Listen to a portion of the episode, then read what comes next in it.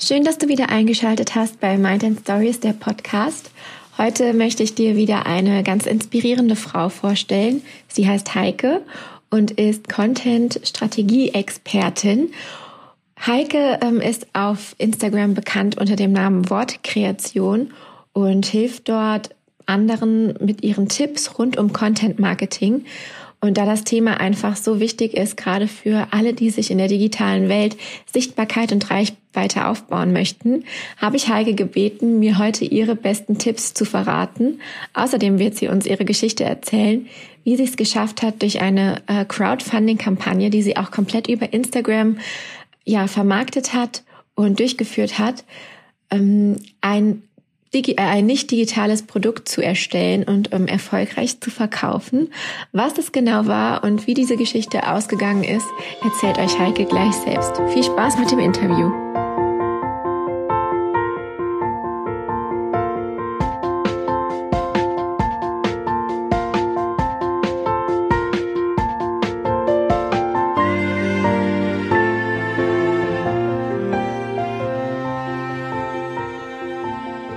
Ich habe heute Heike Friedrich von Wortkreation im Podcast. Ich kenne sie über Instagram. Wir haben schon oft geschrieben und uns heute endlich mal ähm, quasi mit Worten einander vorgestellt, also in einem, einem Call. Und ja, nehmen jetzt spontan zusammen, oder das war ja eigentlich geplant, eine Podcast-Folge auf.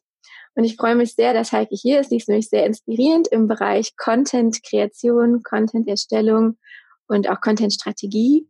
Und vielleicht magst du dich einfach kurz vorstellen. Wer bist du? Was machst du? Ja, hi Jessica. Ich freue mich auch, dass du mich eingeladen hast in den Podcast und auf unser Gespräch generell.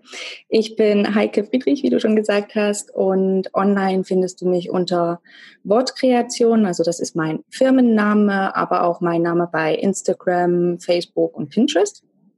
Und ich liebe ja guten Content und nachhaltigen Erfolg im Business und deshalb helfe ich anderen Selbstständigen lieben gern dabei als Content Marketing und Schreibtrainerin äh, mit Wow Content als Expertin, als Experte sichtbar zu werden und sich ein nachhaltiges Expertenbusiness aufzubauen online. Cool beschrieben. wow, Content hört sich gut an. Wow, Content, ähm, genau. Ja, ja ich finde, Content ist ja so ähm, ja allgegenwärtig irgendwie, wenn wir uns im Netz bewegen und ähm, ja auch irgendwie eine ganz tolle Möglichkeit, ja sich selbst, also auch als Personal Brand zu vermarkten oder ja zu zeigen. Ähm, bevor wir so tiefer in das Thema Content einsteigen, magst du vielleicht noch so ein bisschen erzählen, wie bist du eigentlich zum Thema Content gekommen? Also wie kommt man darauf, Content Creator oder Content Strategin zu werden?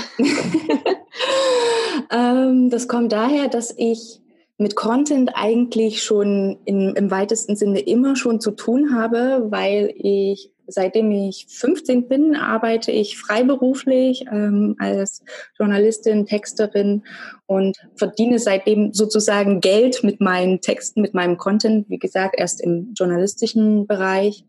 Und ja, ich habe dann auch Journalismus und Marketing studiert und habe danach dann auch erstmal als freie Journalistin gearbeitet, habe eine Redaktion gemanagt von einem Printmagazin und ja, bin dann so in den Marketingbereich gewechselt, vom Journalismus in den Marketingbereich, ähm, auch arbeitstechnisch. Und ich würde sagen, dass ich mich so mit Content Marketing direkt jetzt seit 2011 beschäftige, weil mhm. da habe ich dann angefangen, in einer Agentur zu arbeiten und habe dafür die verschiedensten Unternehmen Blogs, Social Media Accounts betreut, Newsletter geschrieben, Videos produziert. Also sozusagen diese ganzen, weil es war ja 2011, das waren noch so mhm. diese Vorläufe vom Content Marketing. So richtig ist ja Content Marketing in Deutschland so richtig bei uns 2014 angekommen. Da war dann das wirklich so dieses Hype-Jahr und neues Buzzword und hier und da. Und ja, aber das fing ja natürlich schon vorher an mit der ganzen Entstehung von Blogs, Social Media, E-Mail-Marketing. Und ja, deswegen würde ich sagen, das ist so seit ähm, 2011, dass ich mich damit beschäftige. Und das ist natürlich im Laufe der Jahre das Wissen dann sozusagen mit der Entwicklung vom Content Marketing ja. irgendwie mitgegangen. Und äh, da hat sich natürlich auch viel getan, weil heutzutage ist es ja praktisch eine Selbstverständlichkeit, ähm, dass wir Content Marketing äh, machen. Nicht alle nennen es, nennen es ja so, aber letztendlich ist das ja das Marketing von heute, wenn du jetzt nicht gerade irgendwie so ein Schaumschläger bist und denkst, ich will jetzt in fünf Wochen reich und berühmt werden. Ähm, da gibt's dann andere Strategien in Anführungszeichen. Aber wenn du äh, ja sage ich mal, seriöses, cooles Online-Marketing heute machen willst für dein Business, für wenn du selbstständig bist, wenn du einen Online-Shop hast oder auch wenn du dann ein größeres Unternehmen mit Mitarbeitern hast oder so, dann ist Content-Marketing einfach, ja, die äh, eine sehr, sehr tolle Methode halt, ja. um auf, aufmerksam zu machen und seine Lieblingskunden auch anzuziehen.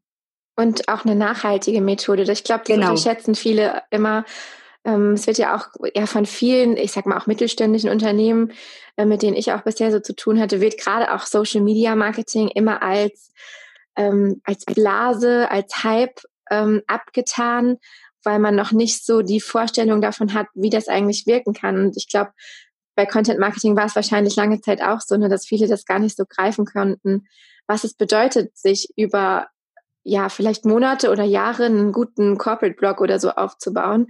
Ich glaube, so die Früchte, die man daraus ziehen kann, die werden einem erst nachher bewusst. Also genau. Und ich habe zum Beispiel auch die Erfahrung gemacht, dass da in auch gerade großen Konzernen ja auch sehr, sehr viel Ungeduld ähm, ja. im Spiel ist, was Content Marketing auch bei Selbstständigen, ja.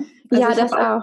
Ja, mhm. ich habe auch die Erfahrung gemacht, dass ähm, ja Selbstständige ähm, ja dann ein bisschen ungeduldig sind und da gleich ähm, Wunder erwarten sozusagen. Mhm. Ich habe jetzt irgendwie mal einen Blogartikel gemacht. Ich habe, Mensch, ich poste doch jetzt schon einen Monat lang bei Instagram. Ja. Wann kommt das denn? Und dann kommt der ähm, Return.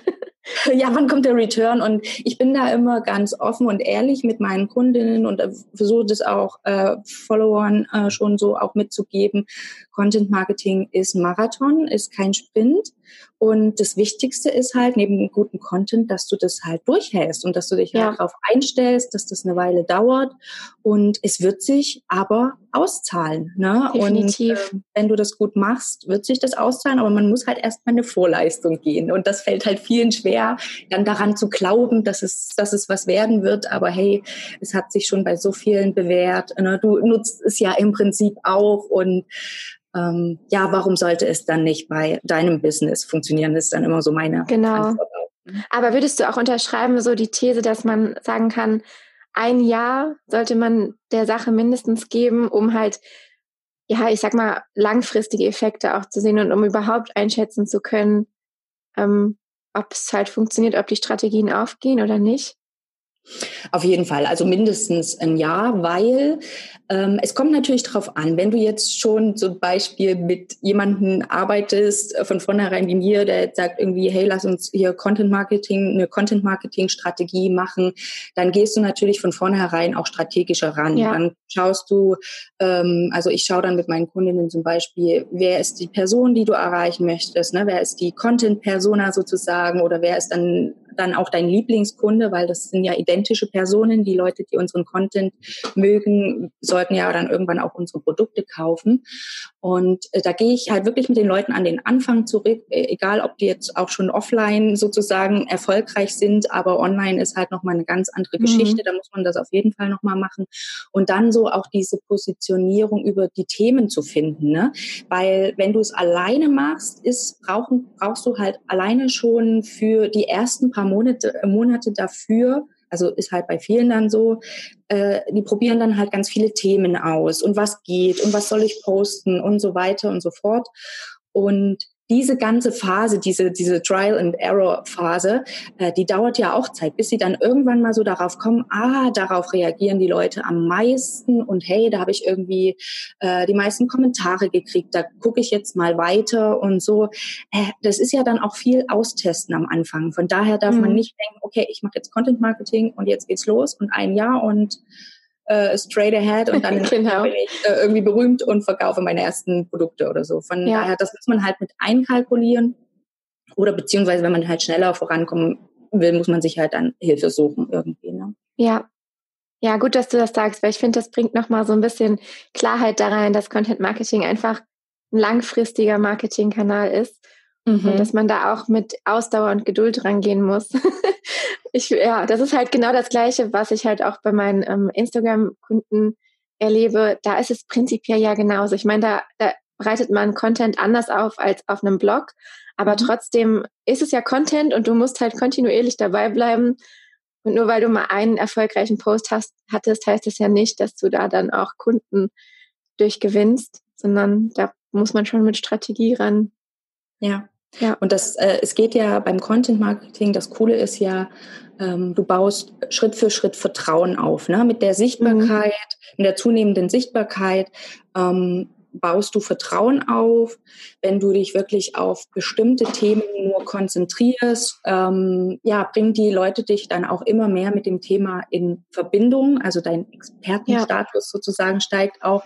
Und das ist halt nicht von heute auf morgen ähm, aufgebaut. Also Vertrauen, da muss man sich dann halt auch mal an die eigene Nase packen und sagen, okay, würde ich denn jetzt irgendjemanden sofort, wenn ich den sehe und da mal ein Post irgendwie cool war, würde ich da jetzt sagen, ja, also ich kaufe jetzt gleich irgendwie deinen Kurs für mhm. 300 Euro oder sowas? Wahrscheinlich nicht. Ne? Und ja.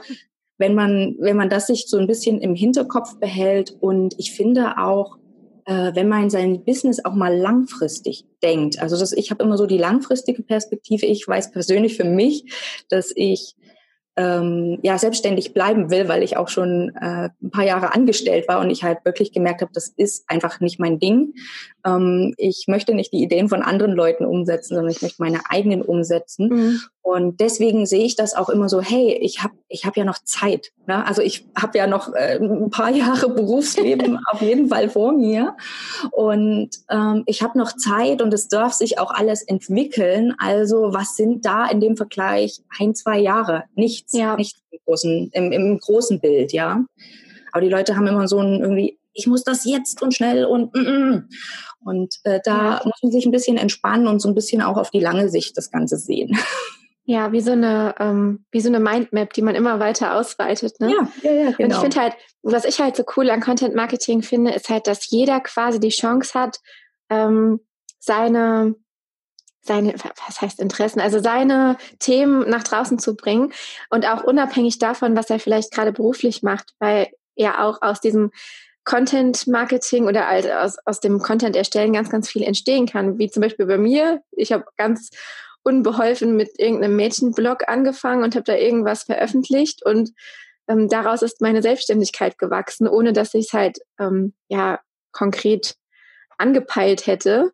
Aber das sind halt auch so Nachwehen, die halt so Content Marketing mit sich ziehen kann. Und ja, siehst du eigentlich auch ähm, Content Marketing relevant für Privatpersonen, die halt vielleicht auch für Angestellte, die trotzdem Personal Branding betreiben wollen? Mm, Im Sinne von, an, du meinst Angestellte, die jetzt im Unternehmen oder die attraktiv für andere Arbeitgeber werden wollen? Oder ja, sowohl als auch. Also ich finde immer, wir sprechen in, im Bereich der Selbstständigen so oft von Personal Branding, aber mhm. warum sollte ja, warum sollte man das nicht auch nutzen, wenn man in einem Unternehmen ist? Also einerseits natürlich, um dem Unternehmen zu ähm, ja, zuzuarbeiten, um das ja, halt irgendwie ja. hervorzuheben. Aber andererseits natürlich auch, um seine eigene Attraktivität ja, zu stärken. Nee, also ich sage mal so, dein Standing kannst du da äh, auf jeden Fall verbessern. Ich meine, wenn das dein ja. Arbeitgeber, dein aktueller Arbeitgeber mitbekommt, dass du äh, auch vielleicht schon online dann sichtbar bist und auch da dir so schon ein bisschen für ein bestimmtes Thema auch wahrgenommen wirst, äh, dann ist er natürlich froh, wenn er so, ein, so, ein, so eine Expertin, so einen Experten mhm. im eigenen Unternehmen hat und gleichzeitig, sage ich mal so, hält man sich auch ähm, die, die Optionen ein bisschen offen. Genau. Das heißt, wenn man dann mal wieder auf Jobsuche ist, hat man es dann vielleicht ein bisschen leichter, mhm. weil dann vielleicht die eine oder andere Firma dann schon sagt, wow, ja, ich kenne dich schon daher natürlich. Ja. Oder halt auch, oder halt auch um den Sprung in die Selbstständigkeit dann oder das, zu genau. vereinfachen, weil man dann einfach nicht von Null startet, sondern schon irgendwie ja eine bestehende Community hat oder halt zumindest so ein Stück weit Sichtbarkeit erlangt hat, ja. bevor man vielleicht ja, ja. in die Selbstständigkeit startet. Genau, man muss ja nicht, man muss ja nicht von null äh, irgendwie, man kann das ja auch nebenbei aufbauen. Und was mhm. ich auch immer ganz wichtig finde, ähm, Themen, also die Themen, die man so ausprobiert, vielleicht gerade am Anfang, äh, bevor man sich halt vielleicht auf sein großes Oberthema dann auch festlegt, ne, bei dir Instagram-Marketing, bei mir Content-Marketing und da äh, sind die Themen auch für dich immer ein Hinweis, äh, was brauchen die Leute und also wo liegen deren Probleme. Das kannst du da herausfinden und es ist für dich auch immer schon so ein Test für Produkte, für mhm. spätere Produkte oder Angebote, weil was als äh, was nicht als Thema funktioniert, ne? wenn sich keiner dafür interessiert oder keiner dazu Informationen sucht, wissen will oder da, da sich von inspiriert fühlt, dann wirst du damit auch kein Business aufbauen können. Ne? Ja. Ne? Dann wirst du auch nicht ähm, äh, Produkte dazu verkaufen können. Also du brauchst halt keine Produkte oder du brauchst nicht einen Online-Kurs planen und aussetzen, wenn du merkst, irgendwie, äh, du gewinnst mit diesem Thema keine mhm. Follower, du gewinnst keine, keiner schreibt sich für dein Freebie ein, lädt sich das runter, ne, dass das Thema hat. Also das ist auch immer so ein, so ein Test für die Produkte dann, ob das nun Service ist oder dann wirklich äh, Produkte im Sinne von physisch oder digitalen Produkten ist, ähm, ist das immer ein, ein super Test schon. Und wenn das funktioniert, wenn die Themen funktioniert, dann löst du auch irgendwo ein Problem, du triffst einen Nerv, du äh, erfüllst ein Bedürfnis und daraus kann dann auch ein Business entstehen. Ne? Ja, ja, total wertvoll, dass du das sagst. Ähm, ja, weil ich finde, also ich merke das halt auch, wahrscheinlich geht es dir genauso, dass man in der Selbstständigkeit ja auch immer wieder neue kleine Themen antestet ähm, und halt natürlich auch aufgrund des Feedbacks, das man bekommt oder aufgrund der Fragen, die man bekommt, dann neue ähm, Bereiche für sich erobert und entwickelt. Also bei mir ist es jetzt gerade, es geht nicht, ist, also das Thema Instagram-Marketing an sich erweitert sich so ein bisschen hin zu Storytelling und ähm, natürlich gepaart mit Instagram Stories und den Formaten, die es auf Instagram gibt, aber auch so dieses, wie erzähle ich Geschichten, ist halt bei mir gerade auch so ein Thema, was kommt. Und bei dir ist es ja, glaube ich, genauso, dass so von der reinen Content-Strategie es weitergeht, ähm, wie du mit den Leuten da zusammenarbeitest. Was uns vielleicht, vielleicht eine, um eine Überleitung zu bringen, zu einem ganz coolen Thema bringt. Weil du hast ja in, im letzten Jahr, ähm, wir haben ja jetzt schon 2020, also 2019, ja. ähm, hast du ja quasi dein, dein erstes physisches Produkt mhm, mhm, auf den Markt gebracht. Also du hast neben dem Online-Kurs, den du jetzt zum Thema Content Marketing anbietest, gedacht, okay, ich brauche noch irgendwas, was man anfassen kann. Vielleicht kannst du da mal erklären oder was, was hast du gemacht und wie kam die Idee, dass du so ein Offline-Produkt haben Genau, äh, wie kam die Idee? Also ich muss dazu sagen, ich bin halt äh, neben, neben einem Online-Fan bin ich halt auch äh, ein Print-Fan, weil ich ähm, ja früher mal auch ähm, Magazine, Printmagazine als Redakteurin gemacht habe und mhm. äh, ich habe halt wirklich auch eine Liebe zu Printprodukten. Ich habe selber sehr, sehr viele Printplaner, äh, nutze die auch, ne? aber manchmal, ja, ich sammle die auch so ein Stück weit. Und aber die werden alle vollgeschrieben. ne? Also es ist jetzt nichts irgendwie sinnlos gekauft ist oder so. Aber ich habe da schon eine Affinität zu. Und die Idee zum Planer ähm, hatte ich schon Ende 2018. Da habe ich gedacht, Mensch, ähm, bei allen Online-Tools hin und her, aber so diese ähm, kanalübergreifende Contentplanung, ne, also ich, das ist ja das, was so mein mein Thema ist, weil mhm. Content Marketing ist ja nicht nur ein Kanal äh, und so dieses, dieses Verbinden, weil die meisten sehen natürlich dann, uff, noch ein Blog und noch, keine Ahnung, noch E-Mail-Liste aufbauen, Newsletter, so ein Contentberg, wie mache ich das denn? Ne? Und dafür, dafür suche ich ja Lösungen oder beziehungsweise ich habe sie schon, da ich halt so diesen redaktionellen Background auch habe, arbeite ich natürlich schon mit Mitteln und Methoden, ähm, die auch halt in Redaktionen funktionieren, wo man sagt, äh, viele Menschen, äh, wenig Ressourcen trotzdem, ne, wenig Zeit und so weiter. Das muss alles gut funktionieren, ineinander greifen und uns Selbstständigen geht's ja irgendwo genauso dann mit der Content-Erstellung. Wir machen das alle neben unserem Kernbusiness und müssen das natürlich irgendwo äh, effektiv machen, ja, dass das äh, mit so wenig wie möglich Aufwand ähm, viel dabei rauskommt. Und äh, ein Tool, mit dem ich halt schon immer arbeite, ist halt so ein, so ein Redaktionsplan. Und ich habe auch ein Freebie dazu, ähm, einen digitalen Content-Planer, den mhm. habe ich halt auch Anfang 2018 das erste Mal rausgebracht. Und da habe ich gemerkt, wow, äh, an den Downloads, äh, da ist ein echter Bedarf da. Ja. Ähm, Ne? Die Leute suchen irgendwo eine Möglichkeit, sich zu strukturieren und das gut zu managen. Ne? Also die merken dann auch, okay, das funktioniert nicht, versuchen es vielleicht am Anfang mit spontanem Posten und so weiter, aber merken dann spätestens, wenn dann mehrere Kanäle dazu kommen, ähm, dass das nicht mehr so gut funktioniert. Und da habe ich gedacht, okay, da bin ich so in diese Richtung gekommen, dass ich gesagt habe, Contentplanung ist für die Leute echt ein Thema. Und da ich das mit der Redaktionsplanung ja wirklich schon sehr, sehr lange mache, habe ich gedacht, da kann ich echt irgendwie Lösungen entwickeln und hatte dann so Ende 2018 die Idee, ähm, warum nicht? Oder ich persönlich habe auch gedacht, ich würde das, das gerne ähm, auch analog machen, weil man es dann halt wirklich so vor sich liegen hat, mhm die Kanäle auch, es soll Spaß machen und ähm, irgendwie ist das dann auch nochmal was anderes. Und ich nutze, wie gesagt, auch Online-Tools, Online-Planungstools, aber viel Geschichte, Content planen würde ich halt gerne printmäßig machen. Und da habe ich aber gemerkt, okay, die Zeit ist noch nicht reif. Das war Ende 2018, da war meine Community noch nicht so groß. Und da habe ich gedacht, hm, es ist noch nicht an der Zeit irgendwie. Das ja. hat man ja ein Gefühl so ne? gerade auch wenn man sich damit beschäftigt, äh, wann ist es Zeit, wann ist man sozusagen sichtbar genug oder wann kommt so diese Resonanz. Und da habe ich gedacht, okay, ähm, wartest du jetzt mal noch das Jahr so 2019, kann sich die E-Mail-Liste noch ein bisschen aufbauen und gerade 2019 hat sich bei mir auch noch mal echt viel getan in puncto Sichtbarkeit bei Instagram, äh, und so weiter und auch in meiner E-Mail-Liste. Und ja, Ende, äh, im September 2019 äh, ist es mir dann so bei der Planung für das zweite Halbjahr dann aufgefallen, dass ich dann gedacht habe, Mensch, also wenn du jetzt nicht äh, mal losmachst, wirst du irgendwie auch selber 2020 keinen Planer haben. Und äh, ja, da habe ich dann gedacht, okay, dann musst du jetzt mal losmachen und die Sache angehen. Und ja, so, so kam dann die Idee, ähm, dann dieses, diesen, dieses Printplaner-Projekt zu machen. Mhm. Äh, ja, genau. Mega. Also mhm. einfach auch Ziel gesetzt und Ziel umgesetzt. Ja, also das, das war alles, cool ja, wenn das war alles dann, naja, wir kommen ja dann auch noch äh, ein bisschen drauf zu sprechen, äh, wahrscheinlich. Ähm, das war alles sehr mit der, mit der heißen Nadel gestrickt, sagen wir es mal so. ja. ja. Also du hast dann, du hast dann quasi ja entschieden gehabt, dass du den Planer machst und mhm. hast dich naja, dann. Das, das noch nicht so. Also ähm, oh, ach so, ja. Ähm, ich, ich war da.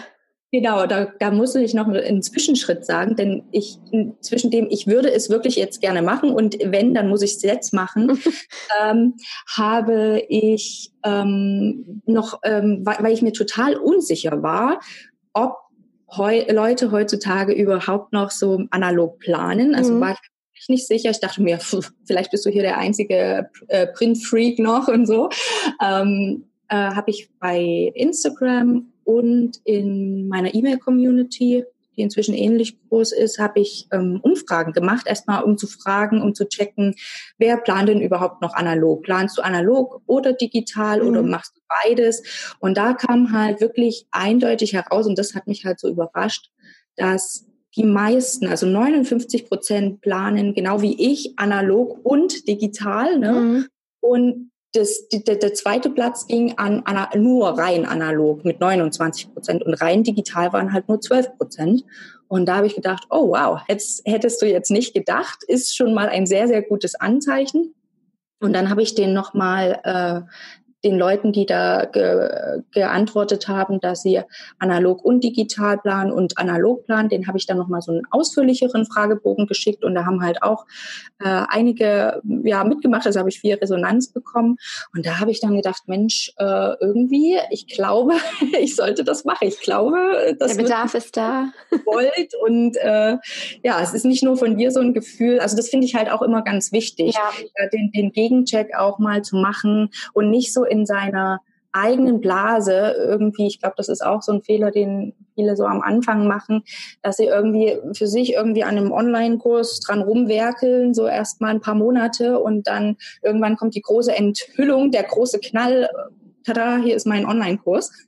Und äh, dann wundern sie sich, dass irgendwie mh, hm, das nicht so richtig funktioniert. Ja. Und deswegen gebe ich auch immer den Tipp, macht mach dann einen Check. Also ich bin da jetzt seitdem auch wirklich ein, ein großer Umfrage-Fan und werde das jetzt auch bei allen anderen Produkten. Ja, so definitiv. Genau. Ich liebe das auch. Das ist ja eigentlich auch genau der Effekt, den du am Anfang beschrieben hast. Ne? Man macht Content Marketing, um halt so langfristig dann eben auch seine Produkte und Angebote daraufhin abzustimmen. Und wenn man dann eben durchs Content Marketing die Community aufgebaut hat, ähm, ob es jetzt auf Instagram ist oder wie du sagst, auch in, auch in deiner E-Mail-Community, ähm, dann, dann kann man so viel erfahren und auch so die Bedürfnisse rausfinden. Und das ist so, so wertvoll. Ich habe das ja auch bei meinem Kurs genauso gemacht. Ja, du hattest das und damals. Er hatte aber auch anfangs tatsächlich auch die völlig falsche Vorstellung davon. Ich dachte auch immer, okay, ich mache jetzt wie alle, mache ich jetzt hier coole Videos und ähm, dann schmeiße ich die einfach mal raus auf den Markt. Und im Endeffekt ist dann durch meine Umfragen rausgekommen, dass die Leute sich halt wünschen, mit mir live zusammenzuarbeiten. Und das war mir dann auch so, äh, war mind-blowing mhm. Erkenntnis so quasi. Und daraufhin habe ich dann meinen Kurs auch so genauso entwickelt, wie die Leute ihn haben wollten. Richtig. Und genauso ist, ist das natürlich auch bei einem Printprodukt ähm, wichtig oder gerade auch vielleicht dabei, weil man ja auch so viel in Vorleistung geht, ne? Also ja, und weil man da nicht so schnell was ändern kann wie online, ne? Also ja. online, digitale Produkte, da kann man dann auch noch mal zwischendurch, wenn man merkt, okay, hm, mhm. kann man noch mal was anpassen. Und deshalb, äh, ja, ich finde es immer wichtig, Produkte auch mit den Leuten, die sie verwenden sollen, zu kreieren und nicht einfach, weil wir gehen als sozusagen in Anführungszeichen Experten für unser Thema äh, haben wir da ganz andere Vorstellungen und denken, für uns ist das alles easy und das äh, versteht man doch und so weiter. Ähm, aber für die Leute, für die wir das machen, das, das sind meistens äh, ja Laien in, in Anführungszeichen. Mhm. Ähm, die genau deshalb ja das lernen wollen. Und da müssen wir halt echt wirklich sehr nah ran an die Leute, die, ja. die dann auch benutzen. Also wenn man ein Interesse daran hat, wirklich, dass man auch gute Ergebnisse für die Leute rauskriegt, ne? das ist natürlich vorausgesetzt. Ne? Aber davon gehe ich jetzt einfach mal äh, bei äh, Leuten, die wirklich Gutes im Sinne haben, auch mit ihren, mit ihren Produkten und die halt nicht nur rausbringen, weil sie sagen, hey, ich mache jetzt auch Online-Kurse und äh, ich, wie gesagt, verdiene jetzt irgendwie passiv und ganz viel Geld und sowas. Ja. ja ist das wichtig. Ja, finde ich auch. Du ähm, hast dann quasi ja eine Methode gewählt für deinen Produktlaunch mhm. oder noch nicht, also ich weiß nicht, kann man das schon Launch nennen, sondern du, Doch, wie du das, das Produkt. War es der Launch, ja, weil ja. Der, das war der Vorverkauf, ne? Es gab es ja dann nicht mehr zu kaufen in dem Sinne. Mhm. Wie, ja, wie, genau, hast, wie hast du es gemacht? Erzähl mal. Ja, also ich, ha, ich habe im Prinzip ähm, bei einem Printprodukt nochmal schon eine ganz andere Hausnummer ist und man mhm. da ja äh, in Vorleistung gehen muss. Ähm, ich wollte auch, was für mich halt wirklich auch feststand, was ich wirklich machen wollte, ich wollte wirklich ein hochwertiges Printprodukt äh, erstellen und äh, es sollte halt auch nachhaltig sein, nachhaltig produziert. Das war mir ganz wichtig, weil ich das auch privat lebe und ich dann auch denke, wenn ich als Unternehmerin die Möglichkeit habe, Produkte zu erschaffen, dann möchte ich auch, dass ja. da gewisse Werte drin stecken und dass die dann auch so sind. Ähm, ja, wie äh, hinter den Sachen, hinter denen ich stehe, die mir wichtig sind. Und deshalb ähm, habe ich auch gedacht, okay, es muss halt auch irgendwo nachhaltig produziert werden, in einer Ökodruckerei mit äh, entsprechendem Papier und die Farben auch vegan und auf Pflanzenölbasis und so weiter. Also da gibt es heute äh, echt tolle Lösungen. Auch die ganze Verpackung und sowas. Es gibt, es mhm. ist alles da. Ne? Man muss es auch nutzen, man muss es halt eben nutzen, wenn es einem wichtig ist. Und äh, da war mir aber natürlich klar, okay, das Ganze wird ein bisschen teurer auf jeden Fall, als wenn ich das, äh, wenn ich da, also bei Print ist es halt wirklich, wie hochwertig ja. Produzierst du das mit der Bindung und so weiter. Ähm, du kannst es auch irgendwie, keine Ahnung, viel, viel preiswerter produzieren, aber ich wollte das Produkt auch für jemanden machen, der, also der auch Planer liebt und Planer schätzt. Und ich habe halt bei der Umfrage wirklich gemerkt, wie die Leute auch teilweise da, äh, die haben dann, die durften natürlich auch reinschreiben, was sie sich wünschen. Ne? Und da haben dann wirklich einige reingeschrieben, ich wünsche mir eine offene Fadenheftung, ne? was ja wirklich ähm, sehr schon drin ist im Thema, wo man dann natürlich so, wow, die wissen also da gut Bescheid. Also die Planerfreunde, die halt auch so mhm. mit anderen Planern arbeiten, ähm, die schätzen das dann auch und die wollen dann auch solche Produkte haben. Und ja, dann habe ich mir eben gedacht, hm, wie machst du das denn mit dem Vorverkauf? Weil ich wollte jetzt auch nicht, nicht äh, auch im Sinne der Nachhaltigkeit, jetzt nicht irgendwie, keine Ahnung, tausend Stück drucken und dann, ja, liegen hier die Planer rum. Da das ja ein neues Produkt war, ähm, ja, hatte ich halt keine Ahnung, auch wegen der Auflage und habe so ein bisschen gerätselt, wie ich das mit dem Vorverkauf dann machen soll und habe die Frage dann in meine Mastermind-Gruppe mitgenommen und da hatte tatsächlich äh, meine, meine eine Mastermind-Freundin Claire die, die Idee und sagte, mach doch ein Crowdfunding. Das passt doch auch so gut, du hast die Leute äh, schon so mitgenommen ne, und äh, beteiligt. Äh, das ist doch voll irgendwie das Community-Projekt und da habe ich mir dann auch gedacht, ja, das ist es. Also A, habe ich schon selber ähm, andere Crowdfunding-Produkte oder Crowdfundings unterstützt. Ich finde mhm. die Idee gut. Und auf der anderen Seite ist es natürlich so auch aus unternehmerischer Sicht war das für mich wieder dieser äh, Produkttest. Ne? Kaufen es die Leute wirklich? Weil beim Crowdfunding ist es ja so, das Produkt wird erst produziert ja. oder hergestellt, wenn Summe X zusammengekommen ist. Und das fand ich halt so cool, weil ich weiß nicht, ob du das auch kennst, aber manchmal ist es ja so, die, man denkt, die Leute sind sehr begeistert und die geben einem gutes Feedback. Und ähm, ja, das heißt aber noch nicht, dass sie es dann wirklich auch kaufen. Ne? Ja, die sagen, oh, finde ich toll, schönes Projekt und so weiter. Aber ob die Leute kaufen, das ist nochmal eine ganz andere Sache. Und deswegen dachte ich, ja. das ist eine gute Möglichkeit und habe mich dann sozusagen für das, habe den Vorverkauf sozusagen mit einem Crowdfunding organisiert. ja. Ja, sehr cool. Ja, das finde ich auch, was du gerade gesagt hast, ähm, sehr wichtig. Sobald ein Preisschild irgendwie dran steht, entscheidet sich dann am Ende wirklich, wer richtig Interesse an deinem Produkt hat. Äh, das ist, äh, ja, mhm. ja. begegnet einem in der Selbstständigkeit ja auch täglich, dieses ähm, Phänomen. Genau. man kann es ja auch selber nachvollziehen. Ne? Also man muss sich ja auch über jede Investition, die man tätigt, immer klar werden. Und ja, so geht es einem ja als Konsument auch. Aber trotzdem ist es manchmal dann als Selbstständige so das, wo man dann ins Bangen gerät, ob es dann wirklich gekauft wird. Ja. Ich finde auch Crowdfunding mega cool. Ich habe auch schon richtig, richtig viele ähm, Sachen über Crowdfunding gekauft, weil ich die Idee auch total mag, dass auch gerade dann nicht so eine Überproduktion stattfindet.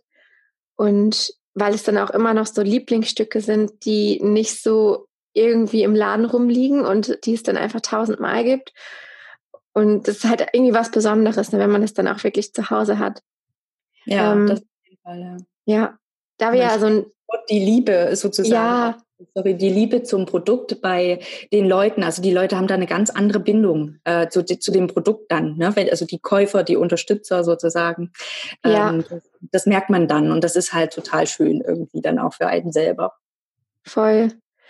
Und ich würde dich gerne noch fragen, wir sind ja so ein, auch ein bisschen geht es ja hier auch um Instagram. ähm, inwiefern würdest du denn sagen, dass Instagram dein Hebel war, um die, ähm, nehme ich mal vorweg, die Crowdfunding-Kampagne auch erfolgreich zu beenden. Weil es ist ja sehr, sehr gut gelaufen. Es ist ja nicht in allen Fällen so, dass es dann auch wirklich umgesetzt wird. Man muss natürlich sein Ziel auch irgendwo erreichen, das ähm, Kampagnenziel. Und das hast du geschafft. Und mich würde total interessieren, wie hast du das marketingtechnisch gemacht? Wie hat Instagram damit reingespielt? Oder würdest du vielleicht auch sagen, dass es andere Wege gab, um halt dieses Ziel erfolgreich zu meistern? Ähm, ja, also es ist äh, es ist ja wirklich gut ausgegangen. Es waren für mich zwei sehr, sehr aufregende Wochen und mhm. gleichzeitig, genau, also es war für einen Launch-Zeitraum sind zwei Wochen sehr, sehr viel, ne? Ja. wirst du ja selber auch äh, bestätigen können. Also das war schon energetisch sehr an der, an der Grenze.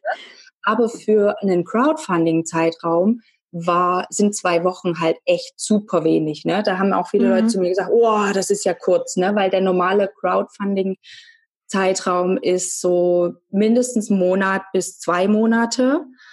Und ich habe aber darauf gesetzt, also A, hatte ich natürlich einen Zeitplan im Hinterkopf, weil die Planer ja auch Ende des Jahres, beziehungsweise mhm. der ersten Januarwoche, es ist ja ein Jahres-Content-Planer, äh, sollte der bei den Leuten dann auch sein, damit die den nutzen können. Und da hatten wir halt im Dezember einen echt straffen Zeitplan. Und deswegen musste das äh, im November noch über die Bühne gehen. Und da habe ich gedacht, nee, also mehr als zwei Wochen haben wir auch echt nicht Zeit. Und da habe ich gedacht, okay, ich habe ja auch eine andere Situation als jetzt jemand, der vielleicht so äh, eine Privatperson ist oder ähm, ja, der das startet. Ich habe ja schon eine Community mhm. und kann das nutzen und ähm, ja, in den zwei Wochen müssen wir das einfach schaffen. Es geht nicht anders. und habe da, hab da gedacht, okay, ich muss es einfach riskieren. Und ja, du hattest gefragt, Instagram. Instagram hat wirklich eine sehr, sehr große Rolle dabei gespielt. Ich konnte ja dann in der in der Statistik von Startnext, also ich habe das auf der Plattform von Startnext mhm. gemacht, das ist halt die größte deutsche Crowdfunding-Plattform, schon etabliert und alles vertrauenswürdig. Und deswegen hatte ich mich für die entschieden. Ähm, ja, da kann ich ja schauen, wo die Leute hergekommen sind. Ne? Es gab natürlich auch viele Direktaufrufe. Das heißt, die URL war dann halt schon mhm. sehr bekannt. Uh, deswegen ist es auch wichtig, da eine gute URL zu wählen.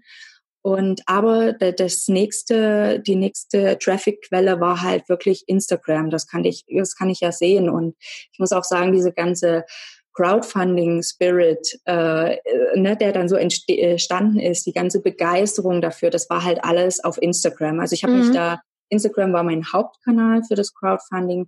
Ich habe da wirklich ähm, ja, sehr, sehr viel, also ich habe da alles im Prinzip ausgenutzt, was wir da an Tools zur Verfügung hatten und äh, habe da praktisch den Leuten so zum Beispiel eine Vorlage für die Story erstellt, womit sie zeigen konnten, dass sie Unterstützer sind, dass sie das Projekt, also dass sie sich einen Planer geholt haben und konnten schreiben, warum sie das geholt haben und auch die Aufforderung macht du doch auch mit. So hat sich das natürlich dann immer mehr äh, ja. verbreitet auch. Also die die äh, meine Instagram Community hat mich dahingehend sehr sehr unterstützt. Ähm, eine, eine Followerin ist auch auf die Idee gekommen, äh, ein Gewinnspiel zu machen. Also es war ihre eigene mhm. Initiative und hat mich gefragt und ich habe gesagt, die Nancy, oh, das, oder? Ja, die Nancy von Global ja. Refresh, genau. Die hatte die super Idee, wir machen ein Gewinnspiel. Sie gibt sozusagen was in den Gewinn rein und ich gebe den Planer rein.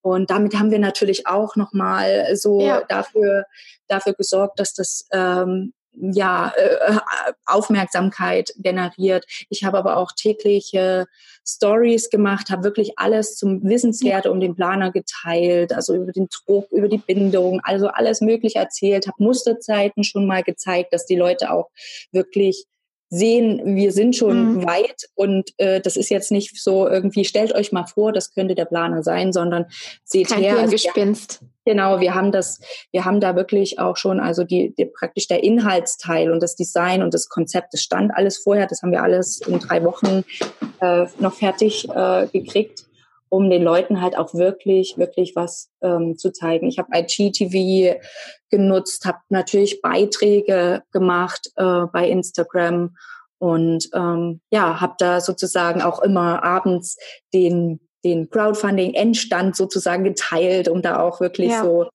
ähm, ja, so, so dieses, dieses Mitfiebern. Also mir haben auch alle, äh, die Leute haben mir danach auch ge geschrieben, dass sie das total spa spannend fanden und mitgefiebert haben und ja, das, das wirklich äh, total mit mitgerissen hat. Und ja, das ist natürlich cool. Das ist ja auch das Ding, genau, das ist ja auch das Ding, was man dann beim Crowdfunding irgendwo schaffen muss, so diese Begeisterung. Und das ist ja auch das Coole beim Crowdfunding. Die Unterstützerinnen haben ja selber ein ureigenes Interesse, also wenn du schon unterstützt hast und dann willst du auch, dass das wahr wird und verbreitest das natürlich immer, äh, immer weiter. Mhm. Und hatte da dann auch in, in den Stories so Shoutouts an die Unterstützerinnen gemacht. Also ja, ich habe da versucht, wirklich alles zu nutzen. Aber ich habe natürlich auch andere äh, Kanäle neben Instagram genutzt, also die ich habe, klar, also du musst halt irgendwie alles nutzen, was du hast. Habe auch E-Mails an meine E-Mail-Community geschrieben, die waren ja auch sozusagen von Anfang an so durch die Umfragen mit äh, involviert. Ja. Und ja, die haben natürlich dann auch unterstützt, da kamen auch Leute auf jeden Fall her, Käufe dadurch her. Und ähm, habe aber auch zum Beispiel meine Instagram-Beiträge, die Feed-Beiträge auch bei Facebook und bei LinkedIn geteilt, wo ich vorher halt äh, irgendwie nicht so wirklich aktiv ist. Ich habe ich hab zwar schon seit 2000, keine Ahnung, zwölf ein LinkedIn-Profil oder so, aber hatte das bis dato nicht so wirklich genutzt, was ich auch geändert habe jetzt in der Zwischenzeit. und ähm, aber selbst auf Facebook, ne, wo ja seitentechnisch nicht mehr wirklich was geht und wo auch keiner mehr eigentlich was teilt, äh, ne, von der Seite zumindestens. Äh, selbst da muss ich sagen, da haben dann äh, zum Teil Insta-Follower äh, dann wieder dort nochmal meine Beiträge geteilt, haben auch eigene Beiträge erstellt und selbst auf LinkedIn, wo ich ja wirklich dachte, boah, ich nutze es, ich nutze es einfach zur Verbreitung, ja. Und mhm. selbst da haben Leute dann eigene Beiträge erstellt, haben das geteilt. Das ist dann halt, wenn die Leute von einem Projekt und äh, ja begeistert sind, dann machen die das auch, wenn du jetzt auf der Plattform noch nicht so äh, präsent bist. Da war, da war ich dann äh, schon sehr überrascht auf jeden Fall. Und was natürlich auch mein Vorteil war, ähm, da kommst du auch ins Spiel, dass ich ähm, ja auch schon mit anderen Leuten bei Instagram in Kontakt bin, die auch eine große Reichweite haben. Und ja, da haben mich, äh, haben mich äh, Gott sei Dank auch viele unterstützt und dann mal in der Story, wie du darüber gesprochen und darauf aufmerksam gemacht. Und das fand ich halt ganz, ganz toll und ja, bin da sehr dankbar für. Ja, aber das ist halt genau das, was ich halt auch so schätze an dem Kanal. Ne? Also, dass es einfach so ein, ja, so eine Dynamik entstehen kann, wenn man es halt selber schafft, so einen Funken rüberzubringen, also seine Begeisterung mit einfließen zu lassen. Und dann macht es halt gleich auch Spaß und ist es halt nicht nur noch der Job, ähm, sondern es ist auch irgendwie eine Leidenschaft, die man da verwirklichen kann. Und ja, genau das Gleiche gilt für ja, das Thema Crowdfunding. Ich finde das total schön, dass du das, äh, dass du darüber sprichst, weil ich finde, gefühlt ist das in Deutschland noch nicht so richtig angekommen. Also klar, man sieht immer mal wieder Crowdfunding-Kampagnen und man unterstützt sie auch gerne. Und ich glaube, auch viele haben schon mal irgendwie sind damit in Berührung bekommen, bekommen. Aber ich habe jetzt zumindest ist es bei mir noch nicht so als Hype oder als ähm, die Möglichkeit, mal ein Produkt anzutesten und sich auch wirklich zu verwirklichen. Es ist noch nicht so angekommen. Und deswegen fand ich auch so cool, dass wir die Folge auch darüber nutzen können, darüber zu sprechen, ähm, ja, wie du das gemacht hast und dass es halt auch gut ausgegangen ist. Aber ich glaube, selbst wenn man sein Kampagnenziel nicht erreicht, kann man daraus unheimlich viel mitnehmen.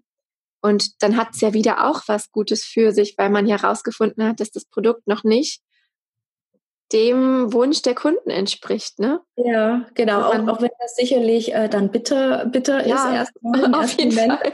Also ich, ich habe dann auch also ähm, zwischendurch auch gedacht, weil das war ja auch so ein äh, hat da ist auch so U-förmig verlaufen in den ersten mhm. zwei, drei Tagen alles. Da haben wir irgendwie schon ein Drittel von der Crowdfunding-Summe zusammenbekommen. Und dann gab es da auch so ein kleines Tal und äh, da musst du halt dann irgendwie auch durch und musst motiviert bleiben, musst deine eigene Energie hochhalten und die Begeisterung auch weitertragen. Also das ja. ist, glaube ich, auch nochmal sehr wichtig. Du musst auch selber wirklich von dem Produkt, von deinem Projekt begeistert sein, damit du andere damit überhaupt anstecken kannst. Weil wenn du da selber rangehst und denkst so, na ja, so richtig, weiß ich nicht, ist vielleicht doch nicht so toll oder sowas, ähm, dann äh, wird das nichts. Also du musst wirklich ja. damit voller Begeisterung und voller Liebe, die Menschen müssen halt auch spüren, dass das irgendwie so dein Herzensding ist und dann, dann, äh, ja, entsteht dann halt auch, wie, wie ich es schon nannte, so der, der Crowdfunding Spirit.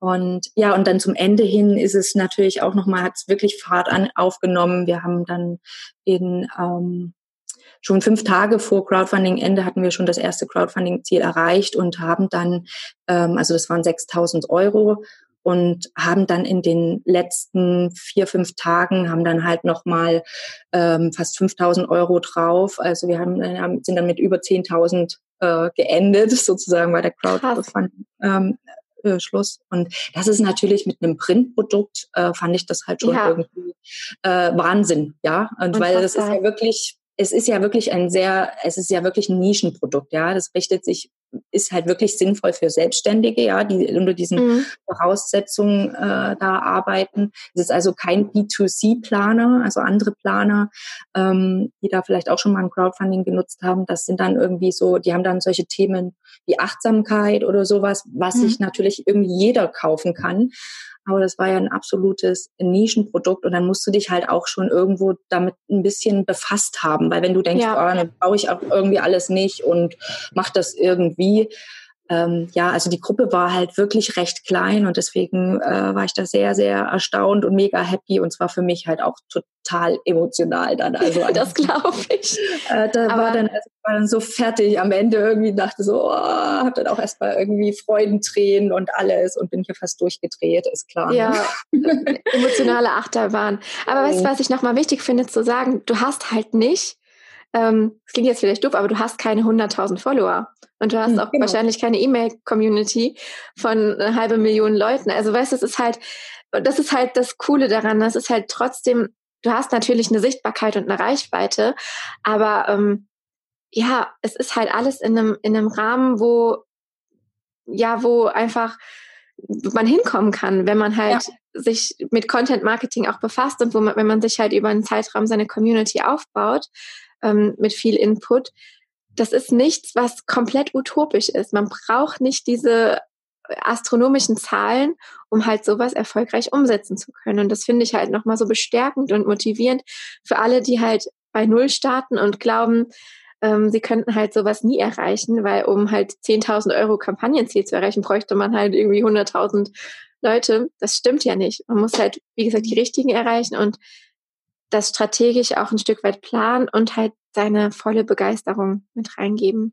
Ja, also weniger, es ist weniger die Zahl ne, der Follower. Also ja. Ich hatte damals zu der Zeit irgendwie, glaube ich, 3000, keine Ahnung, 3200 Follower. Ne? Mhm. Ne?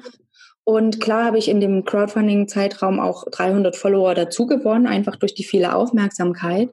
Ja. Aber ich hatte halt keine 10.000 verloren. Ne? Also konnte jetzt ja. nicht mit Swipe Up und äh, Tralala machen, äh, sondern habe das mit meinen Möglichkeiten gemacht. Und das Wichtige ist, also die Zahl ist nicht entscheidend. Es ist halt wirklich wichtig, dass deine Community halt wirklich hinter dir steht oder von dir begeistert ist und dir vertraut. Und das müssen halt nicht eine Riesenmasse sein, wenn du 10.000 hast, die, wo du, die, wo du keine Bindung hast, ja, und wo die Leute auch denken, ja, ich bin der mal gefolgt oder irgendwas. Ähm, dann die werden dich, die werden dich äh, nicht unterstützen. Und das ist halt das Thema Vertrauen. Und ich habe halt vorher auch schon, muss man dazu sagen, habe ich auch ja vorher schon ein anderes Produkt gelauncht, meinen Online-Kurs.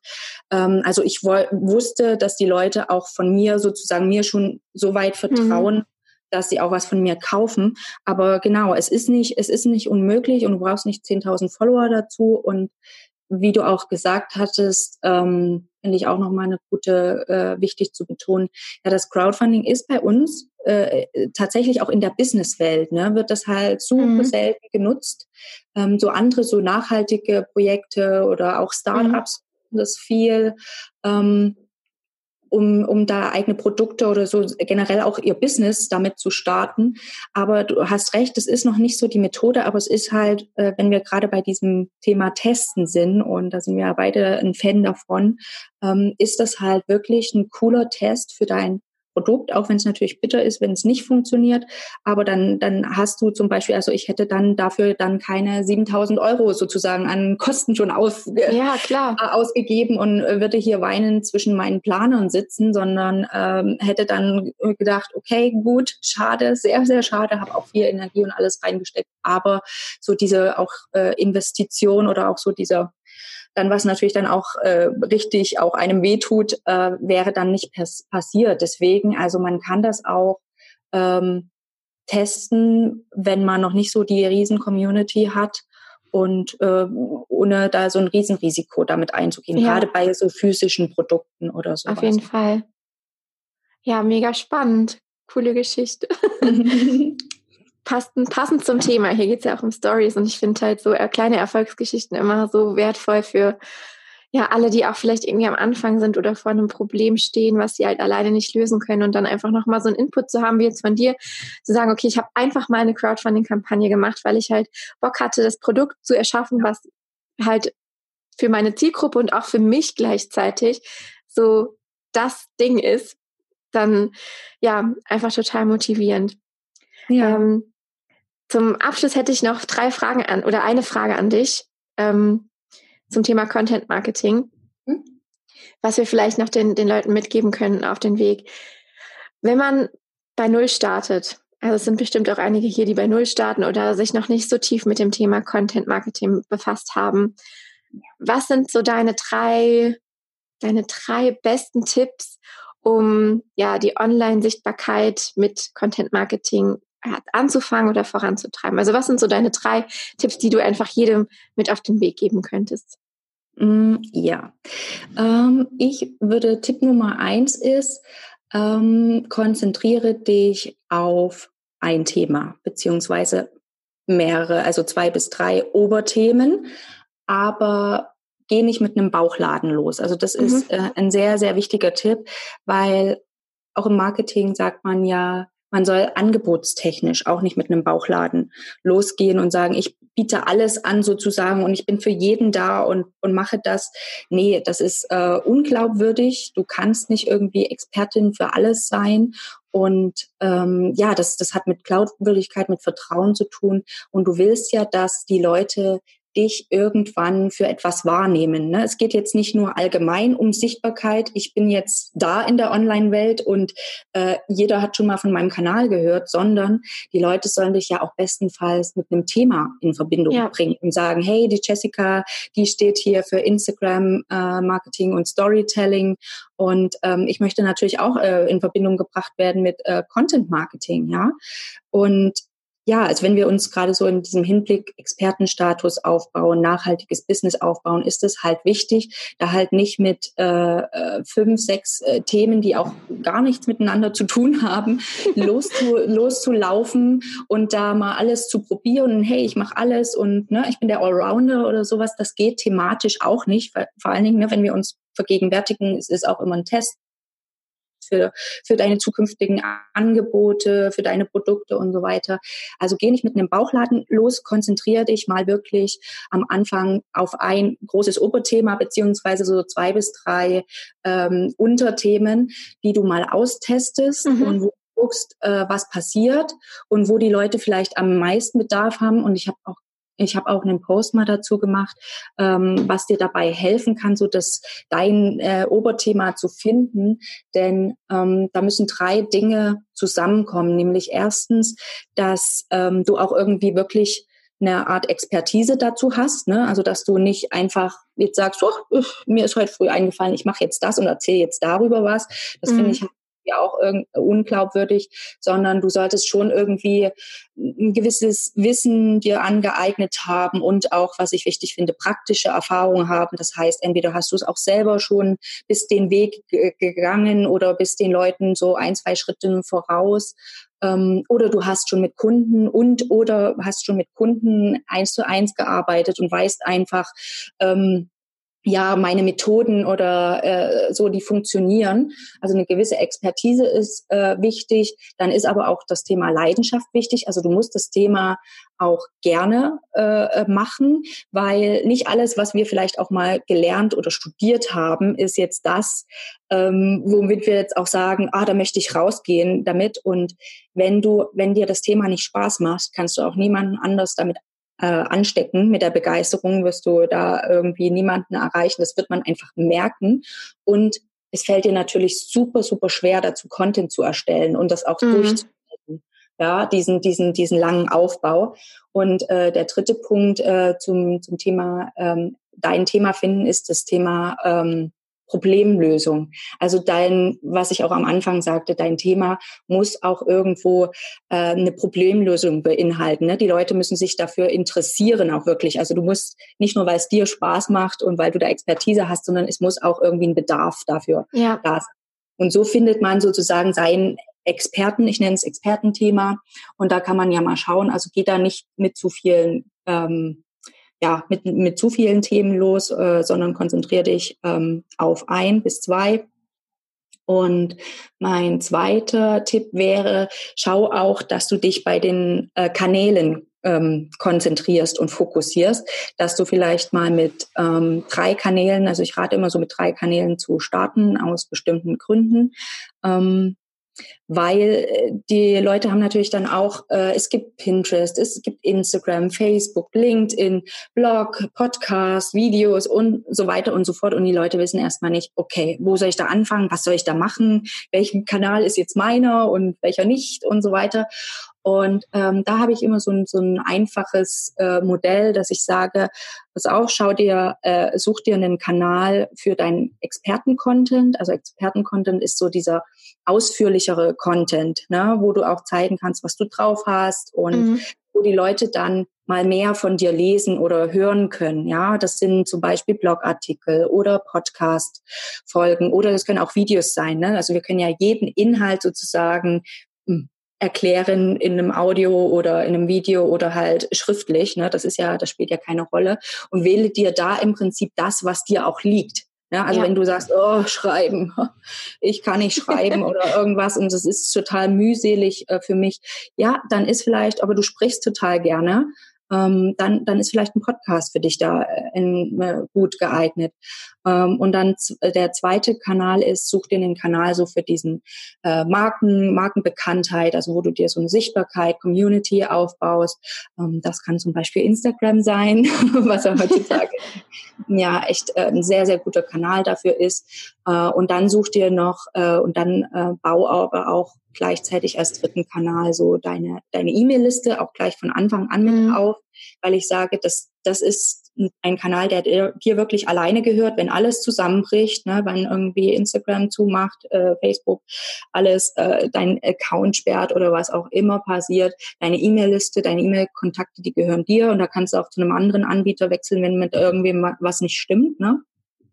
Und äh, du hast, wie ich auch schon gesagt habe beim Crowdfunding, du hast halt nicht nur eine Community, also du hast dann nicht nur deine mhm. Insta-Community, sondern du hast dann auch deine E-Mail-Community. Und je mehr, sag ich mal, Säulen du da hast, ähm, umso besser wird sich dann natürlich auch dein Produkt verkaufen. Also ich würde immer so diesen drei Kanälen starten. Einen für Experten-Content, einen so für die Markenbekanntheit und einen äh, eigenen, die E-Mail-Liste und sich da auch fokussieren. Und mein dritter äh, Tipp ist, ähm, poste auf diesen drei Kanälen wirklich regelmäßig und halte das mal ein Jahr lang durch weil ja. ich schon sagte, äh, dass neben wertvollem Content halt wirklich wichtig ist, diese Regelmäßigkeit und das Durchhaltevermögen. Also dass du nicht denkst, okay, also dass du nicht, äh, ich sehe es halt auch oft, dass so Leute so Phasen haben und denken so, ja, jetzt poste ich mal zwei Wochen, poste ich mal jeden Tag was und bin ganz aktiv und dann kommt wieder pff, so dieses äh, irgendwie so Zusammenbruch oder keine Ahnung ähm, und dann hörst du erstmal wieder zwei Monate nichts. Ja, also dann lieber sagen, hey, ich suche mir eine Frequenz, die für mich auch langfristig machbar ist, wenn wir jetzt mal bei Instagram bleiben und dann sagen, hey, ich poste alle zwei Tage, haltet das aber halte das aber durch, ja, halte das wirklich dann ein Jahr durch. Das ist für mich machbar. Und ähm, ja, also dieses dieses langfristige Denken und es ist halt auch wichtig, dass die Leute sich auf dich verlassen können und dass die sagen, ja, wird auch noch in sechs Monaten irgendwie coolen Content äh, posten und die ist da und die wird auch nicht so schnell weg sein vom Fenster. Also diese, diese Regelmäßigkeit ähm, ist halt ähm, wirklich, wirklich wichtig. Und ja, also meine drei Tipps haben wirklich zu tun mit Fokus, also den Fokus nicht zu verlieren, sich nicht zu verzetteln, sondern weil wir ja alle begrenzte Zeit haben, wirklich effektiv zu sein. Also wirklich mit ein, zwei großen Themen zu starten, sich auf drei Kanäle fokussieren und dann regelmäßig wirklich mal ein Jahr lang wirklich auf allen Kanälen das Durchziehen ja. und das Halten und äh, erweitern um Kanäle kann man kann man immer noch. Ne? Das ist alles möglich, wenn einem das Spaß macht, wenn das dann alles läuft, kann man das machen und sollte man natürlich auch machen. Gerade so Traffic-Quellen wie Pinterest sind noch spannend, gerade für Podcaster und Blogleute. Ähm, ja, aber das kommt dann alles später. Alles kommt Step, alles. Step und am Anfang ist erstmal fokussieren, nicht verzetteln und Regelmäßigkeit wichtig. Ja. Ja, Krass, super, super, super wertvoll. Auch für mich gerade nochmal, das nochmal so zu hören. Ich meine, vieles weiß man natürlich, wenn man sich mit der Materie beschäftigt, aber trotzdem auch nochmal so gebündelt zu hören, auch nochmal der Tipp und der Wink Richtung E-Mail-Liste. Ähm, bei allem, bei aller Liebe zu Social Media ist das einfach super wichtig und so viele unterschätzen das, auch ich. Ich bin auch erst seit einigen Monaten so im Aufbau der E-Mail-Liste. Ich habe den Weg da irgendwie auch andersrum gewählt und habe natürlich jetzt auch gemerkt, super schlau mit E-Mails zu gehen zusätzlich. Also von daher vielen Dank für deine, für deine Tipps. Ja, und, sehr gerne. Ja. ja. es geht halt auch darum, sich unabhängig zu machen ne? und nicht irgendwie ja. sich abhängig zu machen ähm, von einem Kanal, zum Beispiel Instagram. Wie gesagt, ich liebe auch Instagram sehr, ja, sehr, sicher. sehr, sehr doll, aber ähm, ich glaube, das merkt man auch. aber ähm, aber mir ist halt diese äh, Thema Langfristigkeit auch wieder, mir ist halt mhm. die Unabhängigkeit wichtig und zu sagen, hey, ich baue mein Haus nicht nur auf eine Säule, sondern auf mehrere. Ne? Gilt ja auch fürs echte Leben. Man sollte da ja auch auf mehrere Säulen setzen. Das trifft äh, auf dem echten Leben. ähm, ja, also ich glaube, das ist ein Tolles Schlusswort. Ich sehe auch gerade, mein Akku sagt mir gerade auch 4% an. ja, ich glaube, wir haben auch jetzt. Knapp äh, auf Kante geendet. Ja. Ich danke dir ganz, ganz, ganz herzlich für das tolle Interview und ähm, vielleicht. Ja, ich, ich verlinke gerne alles von dir. Also schaut auch eben, auf jeden Fall auch mal auf deinem Blog vorbei. Da gibt es auch hilfreiche Tipps rund um Instagram, äh, Instagram-Marketing, sage ich schon, um Content-Marketing. Ja. Ähm, und ähm, deine weiteren Kanäle kommen alle in die Beschreibung genau. damit die Leute sich mal ähm, ja bei dir einfach melden, mit dir beschäftigen können. Ich denke mal, du bist auch offen für Kontaktanfragen via Instagram. ja, also, äh, LinkedIn. also schaut, schaut gerne mal auf meinen Blog ähm, Easy Content Marketing, kann man sich gut merken, ne? easycontentmarketing.de. Und da findest du auch ganz, ganz viele Blogartikel zu diesen Themen, die wir jetzt besprochen haben. Und ansonsten natürlich unter Wortkreation auf den bekannten Kanälen Instagram, Pinterest, Facebook. Folgt mir da gerne, schreibt mir auch gerne eine DM. Also ich, bei mir ist auch in den letzten äh, ja, Monaten wirklich auch mein, mein Postfach so explodiert mhm. seit dem Crowdfunding. Und äh, die, die DMs sind für mich auch so mittlerweile schon fast so ein Ersatz für so die E-Mail-Kommunikation. Ja, ist bei mir auch so. Also ganz, ganz stark. Ja. ja. Vielen, vielen Dank ich fand es sehr Danke schön, dir. sehr, sehr lehrreich und ähm, voll mit Mehrwert. Ähm, hm. und ja, vielleicht können wir uns ja auch in einem Jahr oder so nochmal unterhalten, was sich bis dahin alles getan hat. Auf jeden Fall, da gibt es neue Entwicklungen, garantiert. bestimmt. ja. ja, cool. Dann würde ich sagen, mach's gut und wir hören uns dann in der nächsten Zeit irgendwann nochmal. Wir bleiben in Kontakt. Natürlich, wir sehen uns, wir treffen uns auf Instagram spätestens. Genau. Ciao.